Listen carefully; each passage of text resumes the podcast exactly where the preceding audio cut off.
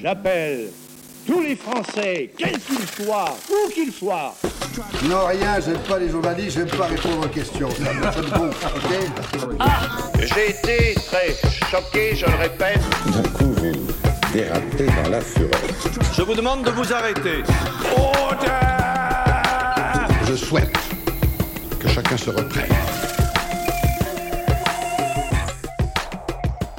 Dans cet épisode, on vous donne du biscuit sur Média Éducation. Bonjour Martin. Salut Rémi. La séquence médiatique de la semaine nous ramène le 31 août 1997, jour de la mort de la princesse Diana dans un accident de voiture à Paris. Et à partir de ce drame, on va s'interroger sur le rôle des photographes people, les célèbres paparazzi. L'invité de la semaine est engagé dans l'éducation aux médias et à l'information depuis plusieurs années. Atelier, résidence de journaliste, Louise Bartlett viendra nous éclairer sur ses multiples pratiques. Et avec elle, nous verrons notamment le fonctionnement de la plateforme mediaeducation.fr. Nous partirons également à la découverte de ces mots qui tuent. Grâce au travail formidable de Sophie Gourion et de son Tumblr Les mots tuent, nous parlerons du traitement des violences conjugales dans les médias et du choix ô combien important des mots.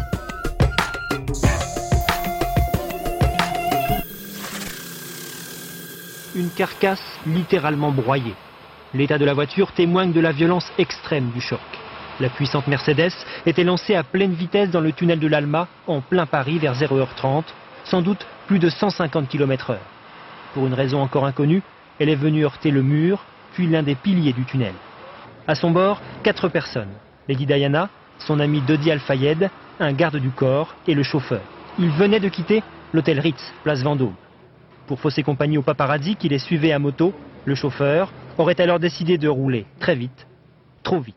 Trop vite, puisque dans cet extrait, cette édition spéciale du journal de France 2, on revient sur euh, cet euh, accident tragique sous le pont de l'Alma, où Lady Diana et son compagnon Dodi Al-Fayed sont tués dans un accident. On a entendu aussi dans ce sujet que euh, les paparazzi poursuivaient cette voiture. On sait que Lady Di était euh, scrutée, certains pourront dire même harcelée par les paparazzi. Est-ce qu'on peut revenir avec toi, Martin, sur cette nuit de 97 Oui, ce qui est intéressant, Rémi, euh, en parlant de Lady Di, c'est qu'on peut aborder à la fois la thématique des people, ces gens qui vont euh, utiliser la presse pour pouvoir communiquer euh, sur leur mariage, sur leur divorce, mais qui sont bien évidemment parfois dans leur vie privée largement poursuivis. Et effectivement, l'enquête et les différentes enquêtes judiciaires, qu'elles se soient passées en France ou euh, du côté de Londres, eh bien, elles ont mis en avant le rôle euh, de ces paparazzi le soir du drame, puisque euh, c'est en essayant de leur échapper. euh, les paparazzi, ce sont des photographes qui cherchent à prendre en photo euh, ces people, ces célébrités. Et bah là, comme d'habitude, quand les paparazzi savent que Lady Di est à Paris, eh bien, ils vont mettre en place plein de systèmes pour essayer de suivre la voiture et d'avoir quelques photos volées. La voiture dans laquelle se trouvaient Lady Di et son compagnon Dodi Al-Fayed était poursuivie cette nuit-là justement par des paparazzi à scooter qui essayaient de ou à moto qui essayaient de trouver le, le, le bon cliché. Est-ce que là on peut pas dire qu'ils ont euh, une part de responsabilité dans le décès de Lady Di? En tout cas, c'est ce que vont montrer les, les enquêtes pour montrer qu'il y a eu des imprudences, des imprudences à la fois de la part du chauffeur, puisqu'il a un taux d'alcoolémie supérieur à ce qui est autorisé en France, mais également des imprudences de la part des paparazzi qui vont naviguer aux côtés de la voiture, euh, prendre peu de distance de sécurité, et effectivement, à chaque fois, euh, on s'interroge sur ce rôle de la presse. Il y a neuf photographes de presse et motards de presse qui vont euh, être mis en examen pour homicide et blessures involontaires et non-assistance à personne en danger, hein, notamment euh, lorsqu'on préfère prendre des photos plutôt que d'appeler les secours, etc. Mais ils vont tous bénéficier d'un non-lieu. La justice n'est pas capable de dire effectivement si c'est leur rôle qui a été déterminant ou si c'est un ensemble de facteurs. C'est plutôt euh, ce qu'on met en avant, un ensemble de facteurs, la vitesse, l'alcoolémie, plus les paparazzi.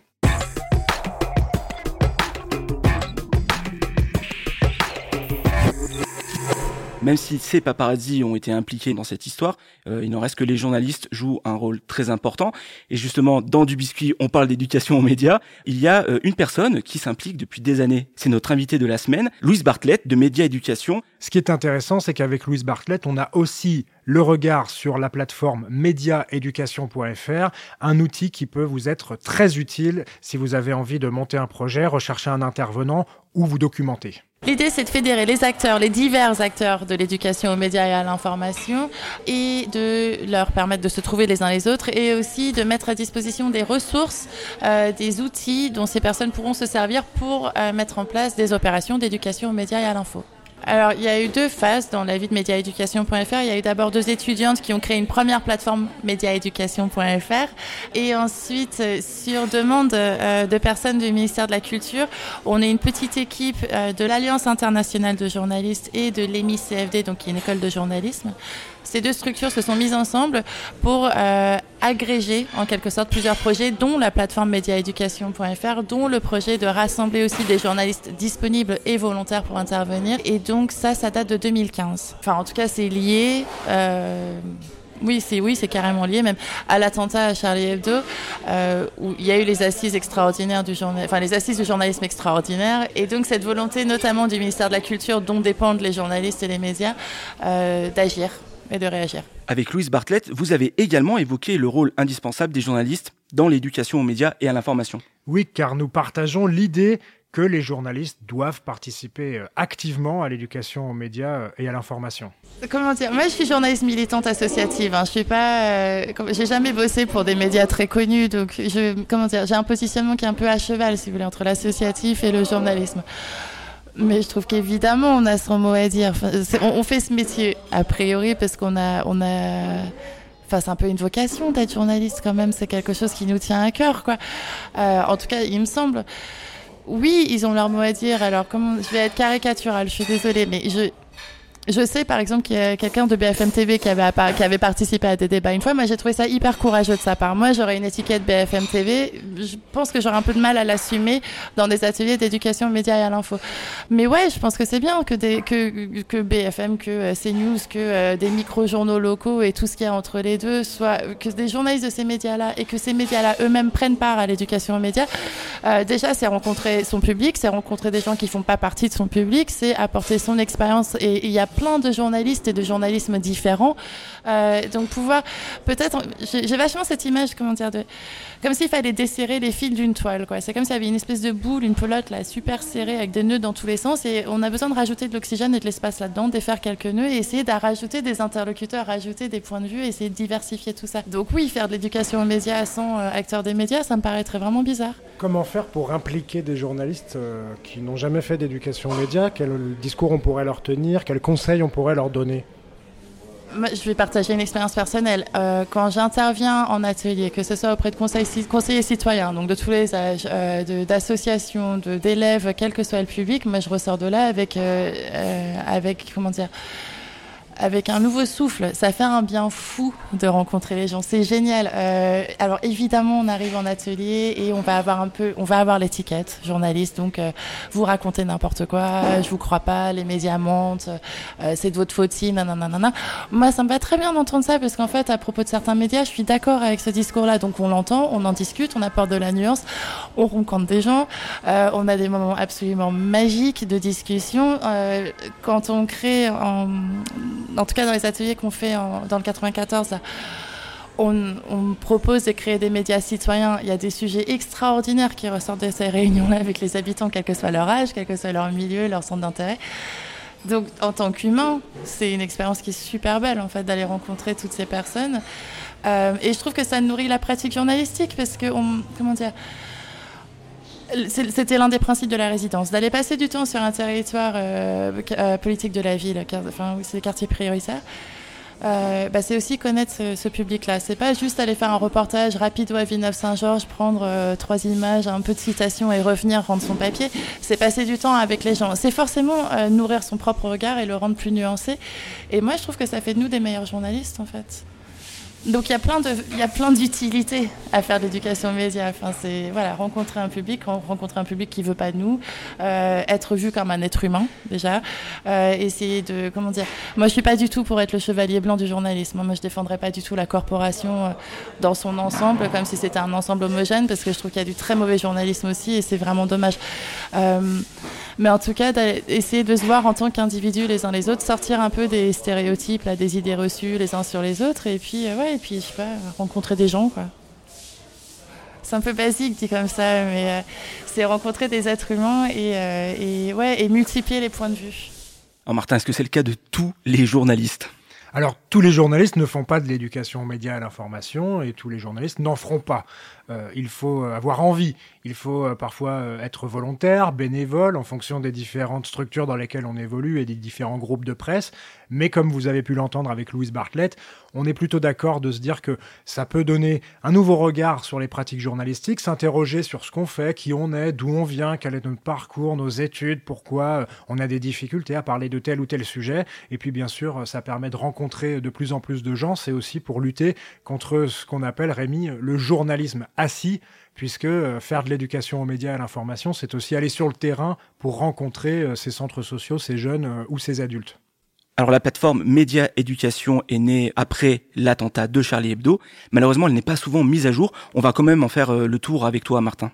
Oui, parce que même si elle n'est pas mise à jour tous les jours, il y a quand même des bénévoles qui s'en occupent, dont Louise Bartlett. Et puis, ça nous permet de voir comment utiliser cet outil qui peut être très utile. Déjà, on vous encourage à vous connecter pour vous créer un compte comme ça, vous pouvez accéder à, tout le contenu. Et à chaque fois, euh, il y a plusieurs thématiques qui nous permettent d'en savoir plus sur l'éducation aux médias et à l'information. Donc ces trois thématiques, elles sont réunies autour des verbes agir, échanger et se documenter. Oui, grâce à ces trois dossiers, on peut agir, c'est-à-dire trouver les acteurs de l'éducation aux médias et à l'information dans notre région. Vous avez une carte de France sur laquelle apparaissent un certain nombre de professionnels qui sont issus du monde des médias ou du monde de l'animation et ils sont euh, rangés géographiquement. On peut les retrouver également par département. Là, ça nous permet euh, de chercher un intervenant si on, a besoin. On peut aussi euh, poster des, annonces, si on veut un intervenant particulier, un sujet euh, ou une zone géographique, ça nous permet euh, pour agir de trouver les acteurs et l'agenda de l'éducation aux médias et à l'information en ligne.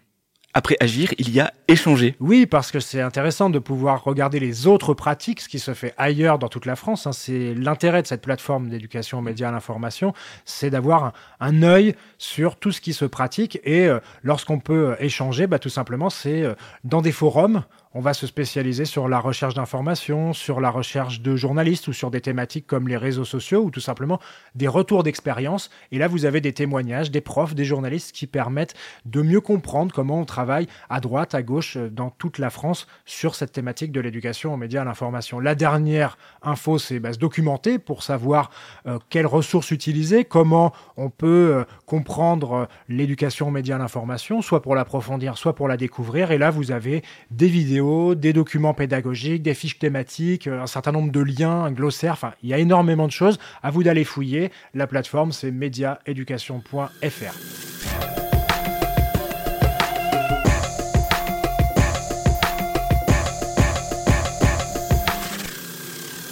Cette semaine, Martin, tu voulais une nouvelle fois revenir sur le poids des mots dans le journalisme. Oui, alors là, c'est peut-être une déformation professionnelle, hein, Rémi. C'est-à-dire que j'ai exercé pendant plusieurs années le métier de SR, secrétaire de rédaction. C'est la personne en presse écrite, et malheureusement, euh, trop peu souvent dans le web, hein, euh, mais en presse écrite, qui est chargée de corriger les articles, de les mettre en page, de chasser, euh, tu sais, toutes ces petites coquilles, mm. les petits problèmes qu'on peut avoir dans un article, soit écrit par un correspondant qui n'est pas journaliste et qu'on doit remettre en forme soit écrit par un journaliste où là on vérifie à la fois l'orthographe mais aussi euh, le fond pour qu'il n'y ait pas euh, d'erreur dans l'article.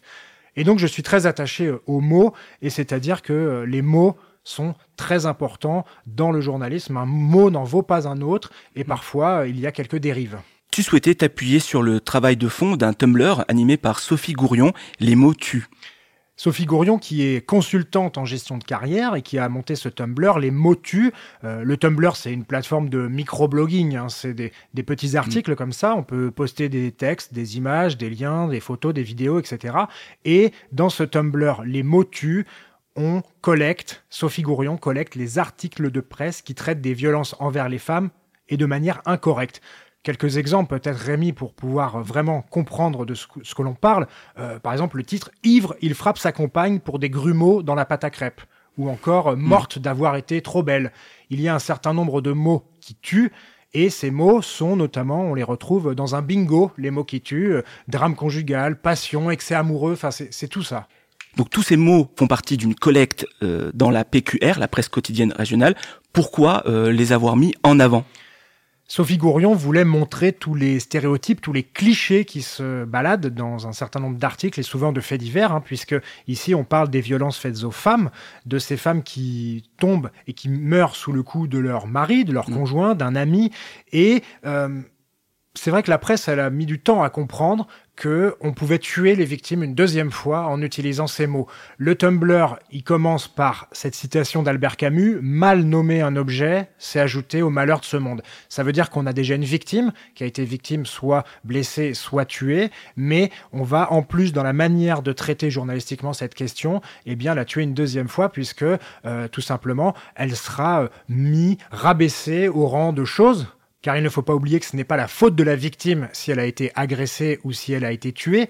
Et Sophie Gourion va s'attacher sur les réseaux sociaux à contacter directement les responsables des directions ou les responsables de tel ou tel média, journal en ligne ou euh, la version en ligne d'un journal papier pour leur demander de corriger. Et ce qui est intéressant, c'est que dans la profession, on commence à prendre cette habitude et effectivement, euh, ça permet à tout le monde de comprendre que les mots sont importants. Euh, là, c'est sur la, thématique des violences faites aux femmes, mais il y en a d'autres. On pourrait rajouter par exemple sur cette liste terroriste insurgé ou encore résistant Exactement. Euh, à chaque fois qu'on va manipuler ces mots, il faut faire très attention parce que le terroriste, eh bien, le terroriste, il est terroriste pour quelqu'un pour des raisons. Mais parfois, euh, n'oublions pas que pendant la guerre, euh, la Seconde Guerre mondiale, d'un côté, on avait les terroristes présentés par les autorités allemandes et de l'autre, on avait des résistants qui deviendront la résistance avec un grand R présentés par euh, le côté mm. français, ou en tout cas les alliés. donc à chaque fois, il faut faire très attention quand on utilise ces termes, insurgé, rebelle, insurrection, émeute, et on le retrouve aussi, par exemple, dans le traitement des manifestations en France on parle de casseurs la plupart du temps, alors que parfois, euh, eh bien, ce sont peut-être des violences, des violences perpétrées par des hommes qu'on n'a pas pu identifier. Est-ce que ce sont des manifestants? Certains oui, d'autres non. Et à chaque fois, euh, vous voyez, il y a également le débat sur les violences policières. Mmh. Violences policières, ça veut bien dire quelque chose. Il y a des violences de la part parfois des manifestants, mais aussi parfois de la police. Donc chaque mot est important. Euh, il y a des consignes qui sont données dans les rédactions parfois pour euh, comprendre que on n'utilise pas le mot euh, islamisme euh, de la même manière que islamique. Il ne faudra pas faire d'erreur dans l'utilisation de ces mots car à chaque fois, eh bien, il y a un auditeur, un lecteur, un téléspectateur qui peut se sentir concerné. Mm. On parle peut-être de lui, de son quartier ou de sa profession et il faut bien peser tous les mots qu'on a à dire. Merci beaucoup Martin, c'est la fin de cet épisode du biscuit. On vous rappelle que vous pouvez retrouver cet épisode ainsi que tous les autres sur le site lechantier.radio. Quant à nous, on se retrouve très vite. Et oui, dès la semaine prochaine. Pour vous donner encore un peu plus de biscuits. Vous pouvez retrouver du biscuit sur le site lechantier.radio et sur Instagram. N'hésitez pas à liker, partager et à nous attribuer plein d'étoiles sur Apple Podcast. Avant de vous quitter, je vous souhaite bonne chance à chacune et à chacun d'entre vous. Au revoir.